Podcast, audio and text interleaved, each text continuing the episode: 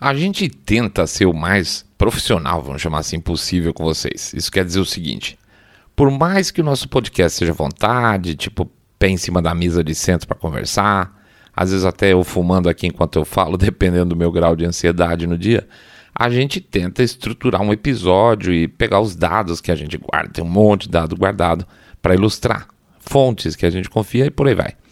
Ah, sim, temos um equipamento que, se não é de primeira linha, foi pesquisado com muito cuidado para ser de boa qualidade. Se a edição de som não é profissional, nós mesmo que fazemos, né? Inclusive mantendo alguns é e às vezes passa umas tossidas aí no meio, às vezes por descuido, às vezes porque ah, deixa assim mesmo.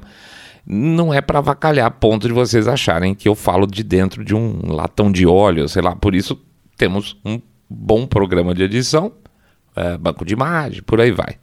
Por que eu estou falando isso? Não é para pedir jabá, não. Ainda não, na verdade. Mas para falar que nesse programa em específico eu estou sentado aqui na frente sem saber como começar e como ele vai acabar.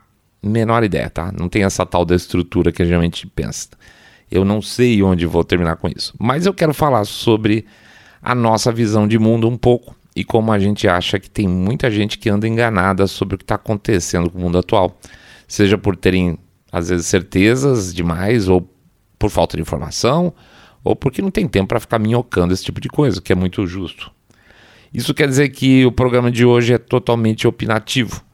Mesmo que eu cite fatos, e eu vou repetir aqui, mesmo que eu cite fatos, se eu citar fato, porque eu não sei, porque ainda vai rodar o negócio aí para frente, é, vão ser fatos que eu vou usar para justificar minhas posições. Tá? Não é o contrário que normalmente faz. A gente vai lá, pega um fato e tenta destrinchar. Não, aqui eu vou é, pegar fato para é, me posicionar, para mostrar que minha posição está correta. Então pode ser cherry picking, tá? É, mas enfim, eu não sei se eu vou usar fato, não sei porque eu estou falando isso. Eu queria então pedir duas coisas.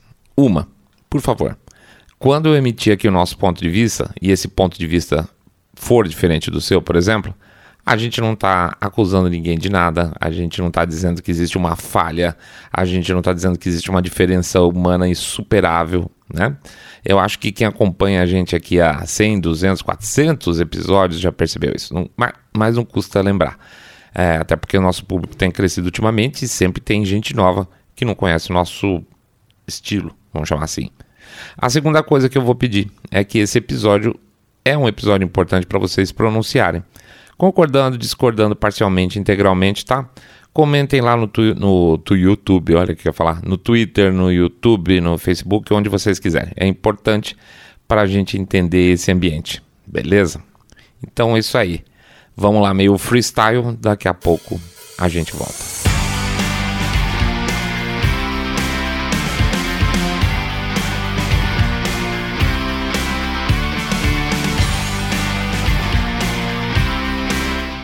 Mas eu acho que tem gente que está sendo enganada, hein?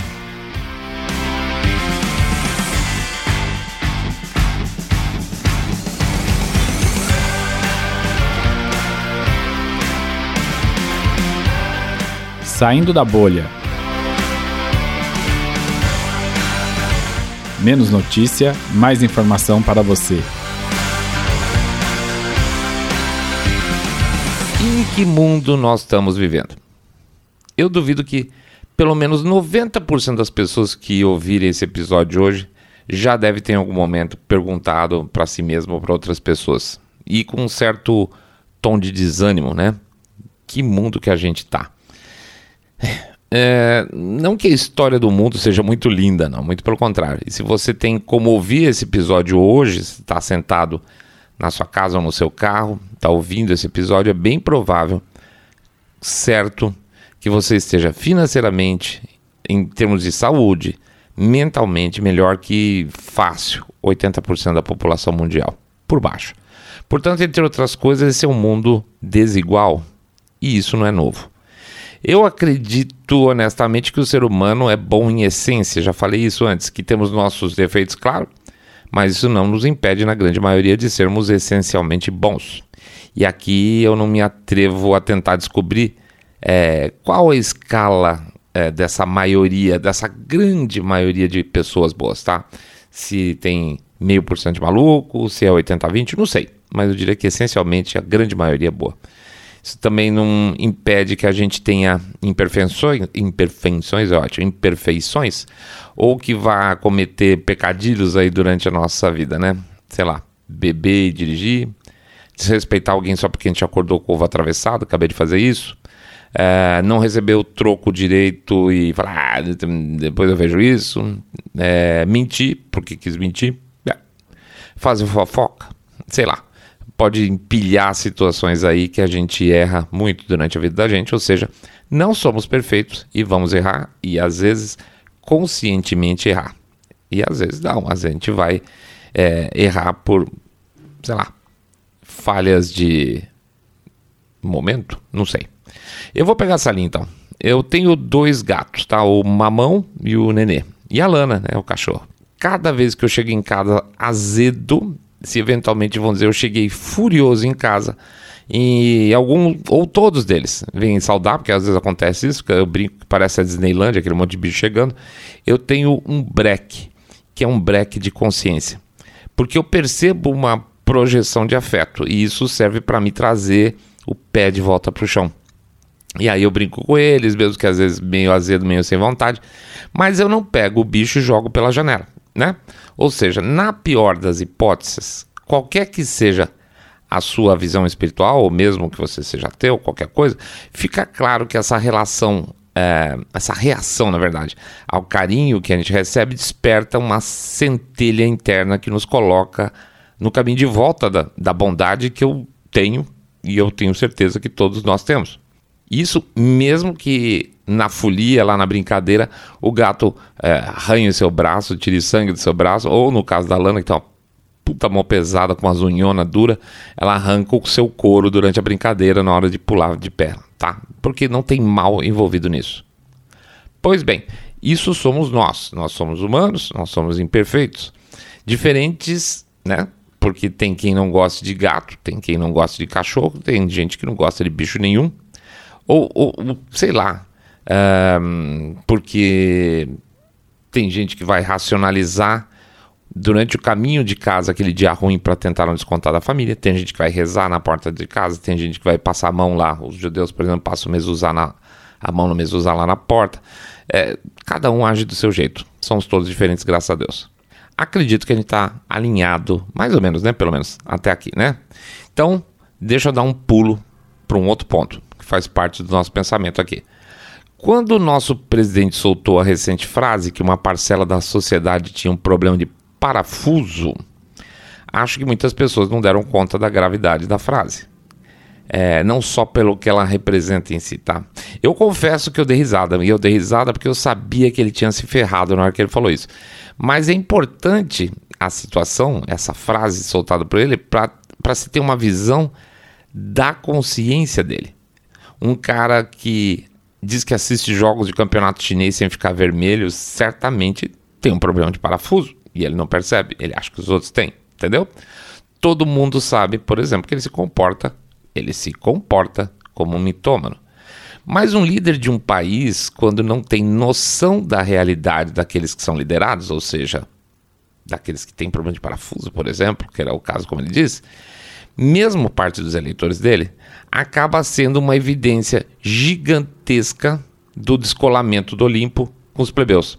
O poder é assim, seja lá com quem for, pode ser o político, o poder militar, né? O, o marechal não está muito interessado na vida familiar do soldado que morreu lá na frente. É, o presidente não está lá muito interessado no buraco que o cara torceu o pé na rua. É, talvez seja um, personagens mais descolados ou menos descolados da realidade, mas a distância entre a decisão centralizada e a vida de nós, nós os bundas de fora, é intergalaxial, se é que existe essa expressão, tá? Não por outra razão, e aqui eu já estou chegando no meu ponto, a noção de um Estado então grande não é apenas uma questão negativa economicamente, mas a de um perigo gigantesco para as liberdades individuais. Quanto maior o Estado, menor o cidadão, Quanto maior o Olimpo, maior a distância.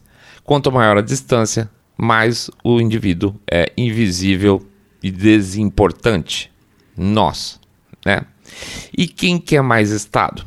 Aí que tá. Tem muita gente, seja por interesse econômico, seja por poder, ou por uma honesta ignorância, tá? E eu vou deixar esses últimos para fora por enquanto, porque esses podem pelo menos fazer parte daquela, daquele grupo que eu falei do ser humano que é bom e imperfeito, né? Meu problema não é com eles, meu problema é com os dois primeiros. Com quem quer um Estado grande para ter ganho financeiro, porque na visão esses são os que geram mais danos materiais, ou os que querem um Estado grande para ter poder, que são os mais perigosos. Para mim, o nosso presidente está nessa segunda posição tá? Segunda parte, então, check, vamos em frente. Quero amarrar mais um ponto nessa história toda. Guerra da Ucrânia. Sério, é guerra da Ucrânia. Já estão misturando tudo, mas eu juro que vai fazer sentido. Essa guerra foi perfeita para destruir uma série de coisas e, e dentre elas a ideia de que existe um grande conflito de esquerda e direita. Quando a coisa começou, foi uma corrida para os lados, vamos chamar assim. Primeiro a ideia do bullier versus o bully, né, o fraco, perdão, o forte contra o fraco. É meio que imediato a gente tomar um partido em relação ao mais fraco. Aí você vai se aprofundar e com o tempo descobre a história de uma maneira mais ampla. E o que se descobriu é que o fraco também não é fraco. Pode apostar. Quando as pessoas passaram a apoiar a entrada de armas da OTAN, ver o peso do Ocidente lá dentro, por mais que tentem, quase que de maneira inocente, misturar a bravura dos soldados ucranianos, o que é um fato, com as armas pesadas da tecnologia ocidental, a coisa fica estranha. Claro que eles têm que se defender, mas de verdade, não são eles se defendendo hoje. É o dito Ocidente usando só, só usando mão de obra local. Do outro lado, passou-se a ver mais pessoas dizendo: é, até que o Putin não é tão ruim. Olha como ele defende os valores tradicionais, a família, a religião. Olha as religiões sendo perseguidas na Ucrânia. Olha como Zelensky também é antidemocrático. Não é por aí? Então, de repente, olha que estranho.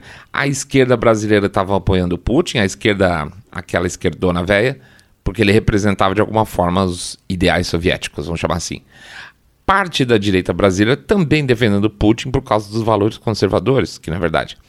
E a turma progressista, né, parte até inclusive dos cabelos azuis, gritando Slava Ucrânia, que faz aí essa mistura toda, vira um samba do crioulo doido, que mostra claramente essas, esses movimentos internacionais não tem nada a ver com esquerda e direita. Absolutamente nada. Defender o Ocidente no formato como as coisas estão hoje não tem absolutamente nada a ver com direita versus esquerda e muito menos ver com os chamados valores ocidentais tradicionais de respeito, de, por exemplo, respeito à democracia. Cadê a democracia do Ocidente, né? E aí eu cheguei lá. É, isso. a gente já falou muito aqui no podcast de diferentes formas de guerra cultural, de progressismo, de pseudo-justiça social. Já falei várias vezes aqui que não vemos mais o problema hoje sob a ótica de uma batalha de esquerda contra direita, mais de cima para baixo, por exemplo. Vamos lembrar, não existe mais um único, não tem gente, um único país no mundo que não seja governado por um governo que não seja obeso, no mau sentido, tá? Estou sendo politicamente correto aqui. E para piorar, estados obesos que estão cada vez mais associados entre si e com instituições transnacionais e com, com corporações gigantescas que estão fora de controle. É a história do too big to fail, ou seja, é, são, são grandes corporações blindadas pelo Estado com nosso dinheiro, fruto do nosso trabalho, para que elas permaneçam de pé, financiando a elite política que protege ela e vive de favores dela. Ou seja, se conseguirmos aqui pressionar é, governos estaduais e municipais para alguma coisa, já é muito lucro. Acima disso, a gente só vê as coisas de binóculo. A gente não tem mais controle nenhum. Mas quem são esses diabos dessas elites e o que elas querem de nós, além de, se possível, claro, taxar 100% do nosso ganho e dar de volta um pacote de ração mensal para cada um? Pois é. Aí que a tese da luta da esquerda contra a direita, hoje para nós é claramente coisa vencida. Tanto faz se direita ou esquerda. Quem quer que suba ao topo, qualquer um, chega lá raramente raramente, não é nunca, mas raramente chega lá empurrado por nós. as nossas lideranças não chegam lá em cima empurrada por nós, como, como se a gente fosse um grupo de pequenininhos que tem poder e força junto para empurrar alguém para cima do muro para poder tocar a coisa. Na verdade, acontece o contrário. O que tende a acontecer é que essas pessoas chegam lá em cima puxadas pelas mãos de quem já está lá em cima e que escolhe quem pode ou não subir nesse muro de acordo com seus interesses comerciais, políticos, ou seja o que for. Por isso, não é só sua a sensação, mas da maioria das pessoas nas democracias ocidentais que já estão absolutamente desgostosas com aquilo que elas acreditavam que era o famoso sistema ruim, mas o único possível, que é a tal da democracia. Quer ver uma coisa? Então, vamos pegar uma, uma pesquisa aqui da Pew Research, eh, Research, que não é exatamente a coisa que eu mais amo do mundo, em termos de instituto, mas é legal. Ou seja, se existe inconsistência, pelo menos existe uma, uma inconsistência com o histórico. É bom para pelo menos você ir medindo as coisas, tá? Dá para pegar tendência. Se você for pegar países desenvolvidos, tá? Uh, aqui, na verdade, eles têm um, um, Perdão, peguei uma pesquisa aqui bem mais ampla, é de, de mundial. Como é que eles, as pessoas estão enxergando a democracia atual, atualmente em 2020, tá? E, eu, e falando de 2020, ou seja, certeza não acho, eu tenho certeza que a coisa piorou de lá para cá. Tá? E esses três anos, especialmente para avaliação de, de democracia, foram muito ruins. Mas vamos pegar 2020, tá? Comecinho de pandemia. É, na época, o pessoal falava o quê? É, satisfação com a democracia. 44% só estavam satisfeitos com a ideia de democracia. Hum, isso é muito ruim, já é a minoria. É, outra pergunta: os, os, as pessoas são eleitas, elas se preocupam com o que as pessoas pensam? 32% achavam que sim. Isso em 2020. 32% achavam que sim, 64% achavam que não. O Estado, é, de alguma forma, ele é, é rodado para beneficiar todas as pessoas, estava meio a meio. É um pouco de inocência. E aí as pessoas eram um pouco mais otimistas. Elas diziam assim que votar é, era a maneira que as pessoas tinham de fazer com que o governo corresse as coisas. Era 67% diziam que sim, 30% dizendo que não. Ou seja, existe um, um credo, uma, uma, uma, puxa vida, uma confiança de que o voto é uma forma de você fazer com que o Estado trabalhe a seu favor. 67, 30, tá? Muito bem. E aí você pode picar isso por países, e é muito interessante se você parar para olhar isso aí. Na época, então, 2020, Canadá. Né, a pergunta era qual era sua, seu grau de insatisfação, satisfação com a democracia. É, Canadá, 33% não satisfeito, 66% satisfeito. Então, basicamente satisfeito. Estados Unidos, em 2020, 59% insatisfeito. A maioria insatisfeita no país que é considerado a grande democracia. Se você pegar na Europa, satisfeitos com a democracia, você tinha Suécia, Holanda, eh, Polônia, eh, Germânia, olha, Alemanha, Lituânia, eh, República Tcheca, e é isso aí. Meio a meio você tinha a Eslováquia, Hungria, França. E se você quiser ver os que não estavam satisfeitos, pega lá: Espanha, Itália, Reino Unido, Bulgária e Grécia. Grécia é o grande negativo, 74% não satisfeitos, 26% satisfeito com a democracia. Agora, se pegar Reino Unido com 69% satisfeito, é muito puxado. Se você quiserem saber o Brasil, Brasil na época em 2020 dava 56% insatisfeito e 41% satisfeito. E aí eu pego dois países de, é, de propósito aqui para puxar um pouco o que a gente estava falando antes, falando de guerra, né? Na Ucrânia, 58% insatisfeito, 64% insatisfeito na Rússia, ou seja, quando se toma partido e fica fazendo jogo de futebol em cima dessa história de guerra de Ucrânia e Rússia, esquece-se de que a própria população lá dentro não confia nas suas instituições, tá? Então não, não dá para colar é, Putin ou Zelensky com uh, a liderança de país que os caras se veem representar para defender os seus interesses dentro de uma guerra, entendeu? Uh, não são os caras que eles queriam, provavelmente, entendeu? Então, né? Para, né? Não, não é isso, não é pessoal, não é, não são as pessoas que as pessoas estão é, almejando que sejam seus líderes. Não é. Na Rússia e na, na Ucrânia, certamente não são. E aí você pega também uma outra pesquisa, também da Pew, é, que pergunta assim. É, deixa eu ver que que ela é rapidinho aqui, gente. Peraí. Eu falei que ia ser meio que em cima da linha. 22, 2022, essa bem mais recente.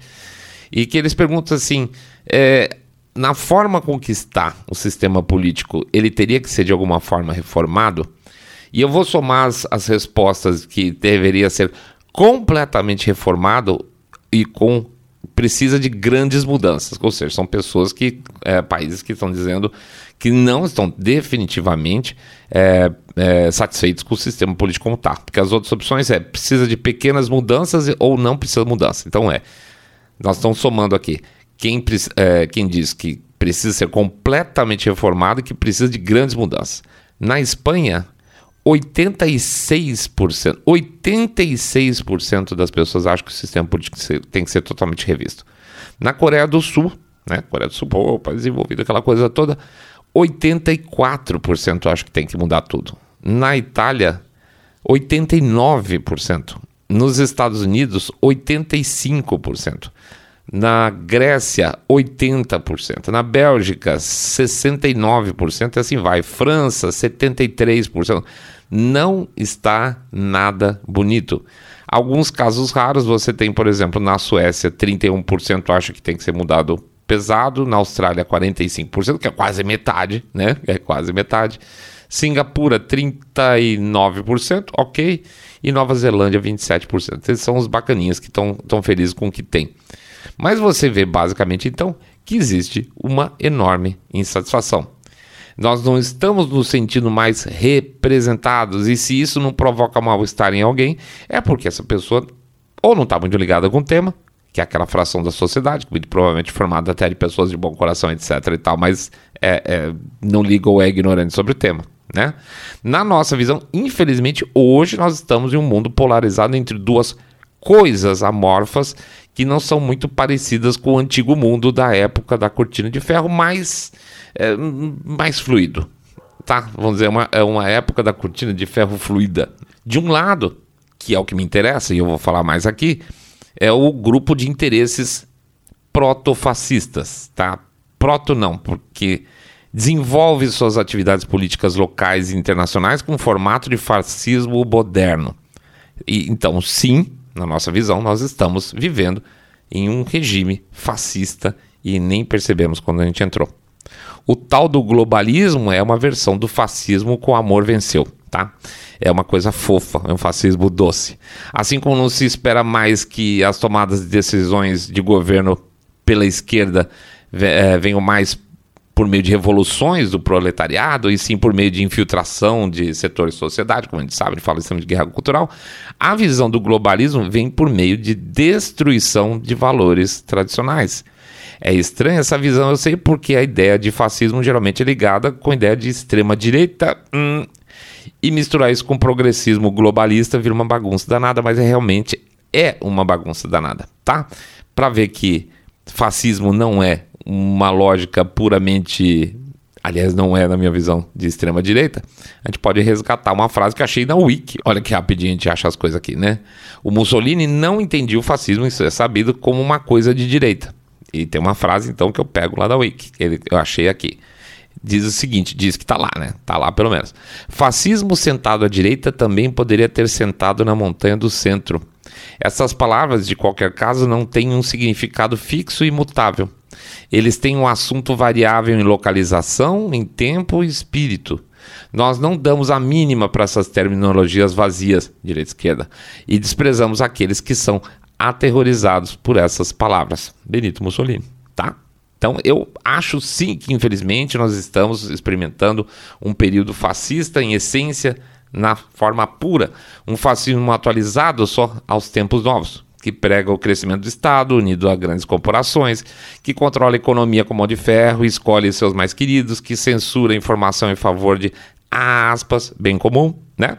Que tenta ao mesmo tempo colocar gente em guetos, por mil e um truques, pode ser o lockdown, pode ser a cidade de 15 minutos, enquanto avança, tem essa visão imperial de expansão, de mundialização, se é que existe aqui, entre outros países. Tá? É um espírito, não é um Estado fascista. É um, é um espírito das coisas atuais no Ocidente.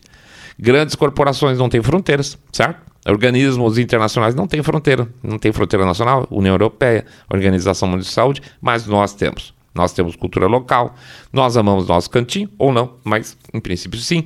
Mas somos sim impactados por nossas culturas locais e eles não. A esquerda e a direita agora são meios, não são fins.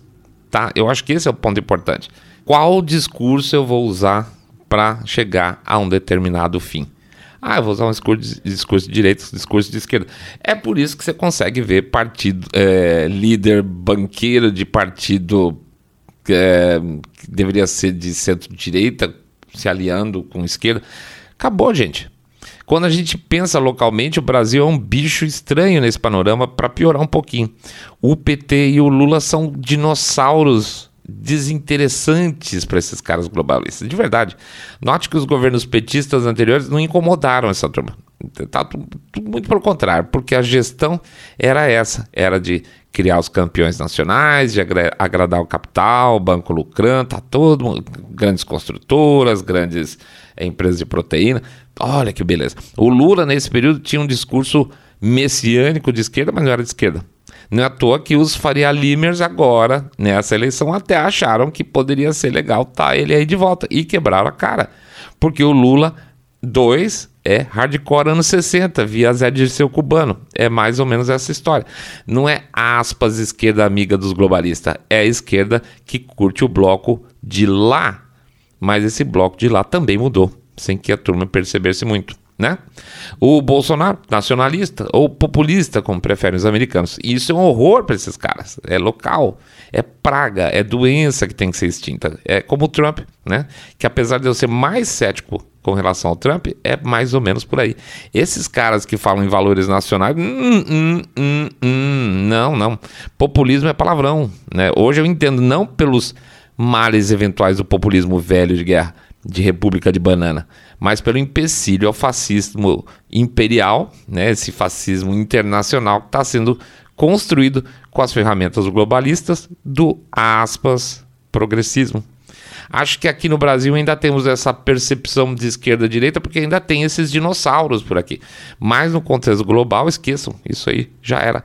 A luta agora é nossa retomar o Ocidente, retomar valores que fizeram do Ocidente, pelo menos uma promessa de algo positivo, com liberdades individuais plenas, mercado livre, Estado menor, respeito às religiões, viva e deixe viver. Era isso. Era mais ou menos isso que deveria ser nutrido para se tornar cada vez mais forte.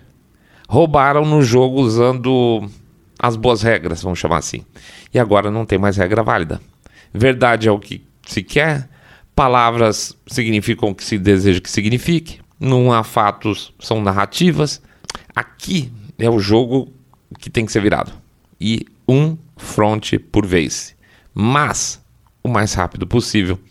Para a democracia voltar a ser uma verdade e com isso a sua opinião ter força de mudança, fora disso, não tem salvação. Lamento informar. Tudo caminhando e muito rápido para um ocidente sem alma, materialista, com indivíduos egoístas que fingem se importar com o próximo, desde que seja o Estado a resolver tudo. Né? Basta eu trocar meu avatar lá para mostrar o meu interesse e terceirizar a minha caridade para um agente que não tá nem aí, que não tá vendo onde o indivíduo está, porque ele tá lá escondido no Olimpo, tomando decisões e se locupletando. Então, gente, o problema é esse, tá? Tá na hora da gente se mexer, porque agora o jogo Começou sério, começou de vez. É isso aí, pessoal. A gente agradece a presença de todo mundo. Pede para entrar lá no site www.saindabolha.com.br, clicar no botão follow ou seguir a gente no Spotify, Podcast Dict, Google Podcast, Apple Podcast.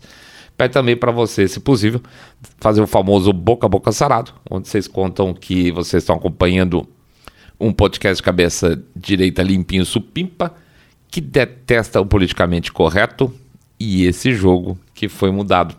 É, pede também para acompanhar a gente lá no YouTube, se for o caso, ou no Rumble, né? Qualquer um dos casos, dá um likezinho, faz um comentário, assina a gente por lá, qualquer uma dessas plataformas de vídeo. Pede para dar o share no episódio. E a gente, como costuma pedir pra caramba, não vai deixar de pedir também para vocês considerarem o famoso Pix, tá? O, o código do Pix tá nos nossos episódios lá, a chavezinha, e o QR Code fica nas, nas opções em vídeo. É, vídeo mais ou menos, né? É, pede também para vocês considerar dar uma passada no nosso Apoia-se. Ah, eu não quero para ficar passando os pixels saindo da bolha. Então tem lá o Apoia-se. Entra lá, apoia.se barra saindo da bolha, apoia.se barra saindo da bolha. Lá vocês podem fazer uma contribuição por cartão. Ela é recorrente e a gente recebe todo mês, tá? Finalmente tem o nosso livro, um dos, no, um dos nossos livros que a gente tá voltou a anunciar, que é o Treler, tá? É, Aprenda a Treler Notícias. O endereço dele para vocês conhecerem o material é o www.treler.com.br www.treler.com.br tá bom? Jabazado, conversado, coração aberto. Muito obrigado pela presença de todo mundo, pela paciência de ficar ouvindo seu saindo da bolha falando o que ele pensa da vida. Pelo menos eu botei um dado aí para vocês, eu acho que é legal essa pesquisa da Pio. Mas de qualquer forma, estava afim de conversar sobre esse tema já faz um tempinho tanta coisa séria acontecendo por aí, eu tô querendo filosofar um pouco com vocês, de qualquer forma, tá bom? É isso aí. Um grande abraço para todo mundo. Boa semana.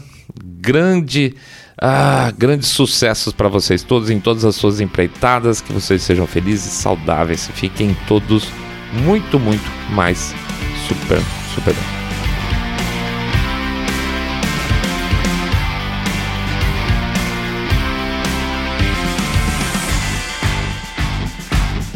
Saindo da bolha.